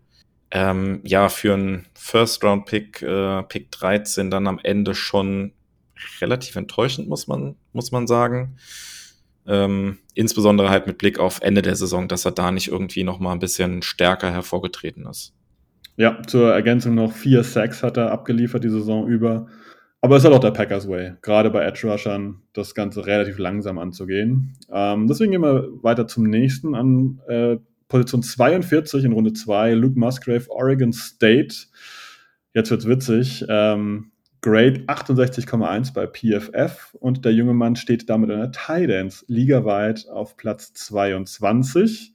Und der hat ja eine Verletzung gehabt, deswegen hat er nur elf Spiele bestritten, 352 Yards gefangen und äh, klassischerweise da nur einen Touchdown.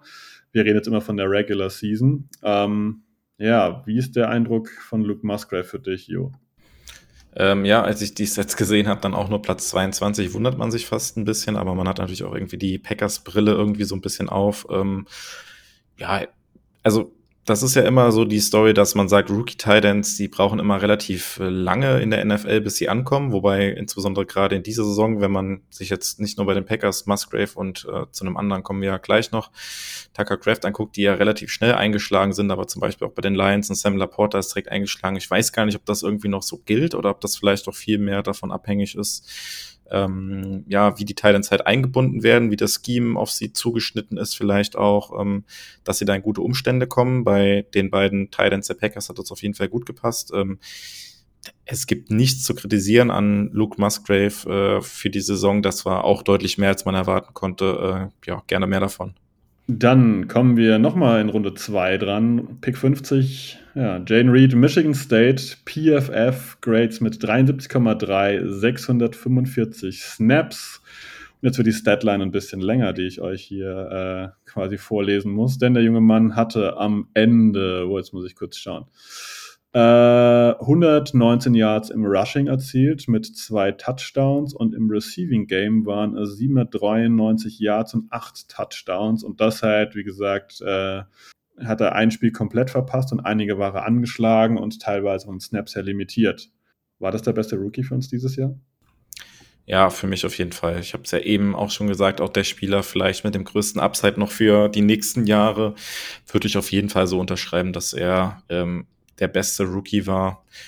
Ähm, ja, Zweitrunden-Pick, äh, wenn man sieht, wie viele Right Receiver auch im Draft noch davor gegangen sind. Äh, die Packers haben da, glaube ich, wenig mit falsch gemacht mit dem Pick, können sich glücklich schätzen, ihn da ähm, relativ spät in der zweiten Runde noch bekommen zu haben. Und äh, auch da kann man sich nur freuen auf die nächsten Jahre. Also da, ja, wir haben eben bei den Awards schon relativ viel zu ihm gesagt. Ähm, ja, ich würde einfach mal mit den nächsten Namen weitermachen, damit äh, du nicht die ganze Zeit die, die Namen runterrasselst und ich dann immer was zu sagen. Dann hast du auch die Möglichkeit, zu den Spielern was zu sagen, weil das ist ja, glaube ich, auch so ein kleiner Lieblingsspieler aus der Saison jetzt, der jetzt kommt. Ähm, in Runde drei ähm, und vielleicht damit ja den Drittrunden-Pick-Fluch der Packers so ein bisschen gebrochen. Vielleicht kann man das jetzt nach einem Jahr schon sagen. An Position 78, Tucker Craft von South Dakota State. Ähm, PFF rankt ihn an Platz 34 der Titans für die Saison. Ja, ich glaube, jeder hat seine Performance gesehen und das war schon äh, ein cooler Teil, dem wir da gezogen haben, der sich für alles aufopfert in Sachen Blocking, in Sachen Receiving. Wir haben einen Hurdle gesehen, ähm, wir haben seinen Touchdown gesehen, sein, sein Lachen danach haben wir gesehen. Und das Spannende ist, die Packers sind mit einer Problemzone in die Saison gegangen. Und wenn jetzt aufgepasst habe, Luke Musgrave ist laut PFF an Thailand-Position 22 gelistet, äh, Tucker Craft an 34. Mhm. Äh, 32 NFL-Teams und wir haben innerhalb der ersten 68 Spots zwei Leute drin und zwar der zweite ist an Position 34 äh, gelistet. Das heißt, wir haben, wenn man diesen Grades mal glauben möchte, auf jeden Fall ein sehr, sehr potentes äh, Duo und nur die 49ers, Chiefs, Bears, Ravens und Seahawks haben ebenfalls zwei Tight Ends laut dieser Liste in diesen Top 34 drin. Wir sind settled auf Thailand mit Musgrave und Kraft. Sehr, sehr cool. Dann würde ich aber mal weitermachen, Ruki Zuki. An vier, mh, hm, kleine Enttäuschung würde ich fast gar nicht sagen, einfach weil die Rotation auch relativ gut war. Aber Kobe Wooden ähm, von Auburn 57,6 äh, als PFF, Platz 78, 298 Snaps, hat meistens nicht so viele Snaps bekommen ein Problem, eine Enttäuschung, ein Bust oder einfach nur, naja, gab halt nicht mehr Snaps zu holen? Nee, ich glaube, in der Rotation hat er ja durchaus auch nicht schlecht gespielt. Ähm, Ende knapp 23 Prozent der Defensive Snaps insgesamt gespielt. Ähm, guter Rotationsspieler. Ähm, ja, jetzt zuletzt natürlich auch sehr aufgefallen mit seinem geblockten Field Goal gegen die 49ers in der Divisional Round. Ähm, hat jetzt nicht so viele Highlight-Plays in, Plays in der Saison gehabt, ähm, aber für einen Viertrunden-Rookie, der da in der Rotation im ersten Jahr schon eine relativ große Rolle gespielt hat, kann ich mit der Performance auf jeden Fall im ersten Jahr sehr gut leben. Ähm, ja, nächster Spieler, ich mache jetzt einfach mal weiter, Runde 5 äh, an Pick Nummer 149, ein Spieler, wo man wahrscheinlich nicht so viel zu sagen kann. Ähm, das war ja auch ein Pick, wo die Pickers ein ein Pick, wofür die Packers ein bisschen belächelt wurden in den Draft und das ist Sean Clifford, der Quarterback von Penn State. Oh, ich glaube, da ist die Jury out, was er letztendlich kann, aber ähm, es ist einfach so, dass man sagen muss, die Packers scheinen ihn so sehr zu mögen, dass man keinen dritten ernsthaften Quarterback als Konkurrent irgendwie auf dem Roster hat. Man hat noch ähm, lange Zeit, ich glaube, das ist immer noch im Practice Squad gewesen, Alex McGuff als dritten Quarterback irgendwie im Bereich, aber es war nach dem Trainingscamp klar, Love ist die 1, Clifford ist die 2. Die Packers, lehne ich mich aus dem Fenster, kennen sich mit Quarterbacks ganz gut aus. Ich vertraue denen da und sage, ist, glaube ich, ein veritabler Backup. Ich fand es auch immer ganz interessant, der, man hat es ja häufiger an der Sideline gesehen, er war da immer dann auch in Gesprächen mit dabei, wenn Matt LaFleur mit John Love irgendwie gesprochen hat, dann hat er immer auch äh, zugehört und teilweise hat man auch krass an der Sideline gesehen, wie er sich auch gefreut hat für das Team, er wieder mitgegangen ist, wenn irgendwie was Positives auf dem Feld passiert ist. Also scheint auch ein guter Lockerroom-Guy zu sein oder ein Teamplayer, dem es da nicht wirklich was ausmacht, dass er da jetzt halt nicht spielt und einfach ein Backup von John Love ist. Ja, ja, ja. Also insgesamt einfach glaube ich, eine Personalie, die in dieses Team reinpasst. Wer auch für mich super reingepasst hat, ist dann zehn Picks später gekommen und zwar äh, Wide Receiver Dontavian Wicks bei Virginia gewesen. Festhalten, PFF Grade 77,8, Wide Receiver Nummer 26 äh, und jetzt im Run Blocking. Ich habe ihn lustigerweise gerade letzte Woche erwähnt, ohne das vorher gecheckt zu haben, weil ich ihn so gut fand im Run Blocking. Platz 15 im Run-Blocking unter den Wide Receivers. 516 Snaps hat der junge Mann gespielt. Wir haben oft über ihn geschwärmt. Am Ende waren es 581 Yards mit vier Touchdowns. Man darf begeistert sein, ob, ob so eines Fünftrunden-Picks. Ja, ein Stil. Also anders kann man das nicht sagen in der fünften Runde. Du hast jetzt schon alles gesagt. Also ich finde es halt auch ganz, ganz spannend, diese Run-Blocking-Stats, weil er von seiner Statur her eigentlich gar nicht so aussieht. Ne? Also er sieht ja sehr äh, lang und dürr aus, sag ich mal. Und äh, dann hat er da gegen die 49ers so ein Play, wo er dann äh, gegen Nick Bosa den da irgendwie bei so einem Outside-Run da irgendwie wegblockt. Äh, gibt man ihm gar nicht so. Ähm, aber ist natürlich auch, wie wir wissen, für so eine Matt LaFleur-Offense, die oder die Offense, die Matt LaFleur spielen will, sehr, sehr wichtig. Ja, äh, wie gesagt, Stil hat leider auch ein bisschen mit Verletzungen zu kämpfen gehabt, aber ich glaube, auch da können wir uns auf nächstes Jahr freuen. Ähm, ja, wenn er da fit in die Saison reingeht. Ähm, ist fast schade, muss man sagen, dass er quasi dann nur Wide Receiver 3 oder Wide Receiver 4 ist und da so viele noch vor ihm sind, die wahrscheinlich mehr Spielzeit bekommen werden, weil er hätte definitiv auch mehr Spielzeit verdient. Ja, ähm, dann mache ich weiter mit der sechsten Runde an, Pick Nummer 170. Ein Spieler, den ich eben schon mal genannt habe, Carl Brooks von Bowling Queen. Ja, Total witzig. Ähm, für diese Folge ist natürlich ein bisschen Recherche nötig gewesen und ich habe selbst mal auf unserem Discord geschaut, Carl Brooks, ob ich den selbst irgendwann mal erwähnt hatte im Draft-Zirkus und ich habe letztes Jahr vor dem Draft irgendwann geschrieben, ähm, wenn man Carl Brooks holt von Bowling Green äh, und er in Runde 4 noch da ist, habe ich geschrieben, gute, nimm und renn. Und wir haben den in Runde 6 bekommen. Mega, mega, mega Value. Und ich glaube, es ist auch ein richtig, richtig guter Rotation-Spieler wirft aber fast ein Problem auf, wenn jetzt Enak Barry nicht verletzt wäre, ist wirklich so die Frage, okay, wo kriegen wir für die Jungs, die gut abliefern, Snaps her? Also, so doof wie es klingt, der nächste Stil. Nach Wicks ist Carl Brooks auch definitiv ein Stil für die Packers gewesen. Ja, dann Runde 6 nochmal, Pick 207, Anders Carlson. Hm. Wie bewerten wir den? Ja, wenn du einen Kicker im Draft ziehst, dann erwartest du vielleicht ein bisschen mehr. Ähm, Start in die Saison war eigentlich ja deutlich positiver gewesen, als man das nach dem Training Camp irgendwie erwarten konnte. Ähm, ja, leider äh, ging es dann los. Keiner hat mehr verschossene Extrapunkte als er. Jetzt der Kick zuletzt gegen äh, die 49ers, der nicht gesessen hat. Äh, ja, schwierig. Sechste Runde, kann man mal einen Kicker ziehen. Ja, im Nachgang würde es mich nicht überraschen, wenn er nächstes Jahr auch nicht mehr im Roster der Packers ist, wenn man sich da nach einem anderen umguckt. Äh, Talent oder der Fuß ist mit Sicherheit da, aber ja, die Sicherheit hat halt einfach gefehlt. Ähm, ja, Stichwort Stil, das kann man vielleicht auch für den nächsten Namen sagen. Wir kommen jetzt schon in die siebte Runde, Pick Nummer 232. Und das war Captain Valentine von Kentucky. Äh, PFF hat ihn mit einer Grade von 57,5 auf Platz 93 der Cornerbacks für einen Siebtrunden-Pick aber mehr als gut, oder? Ja, ich weiß nicht das Wort gut. Ich fand ihn halt hot and cold. Also ich fand, er hat richtig, richtig gute Plays gemacht. Und dann haben sie ihm auch mal, immer wieder die Hosen ausgezogen, wo dann das andere Mal vielleicht auch Glück hatte, dass er nicht komplett verbrannt wurde.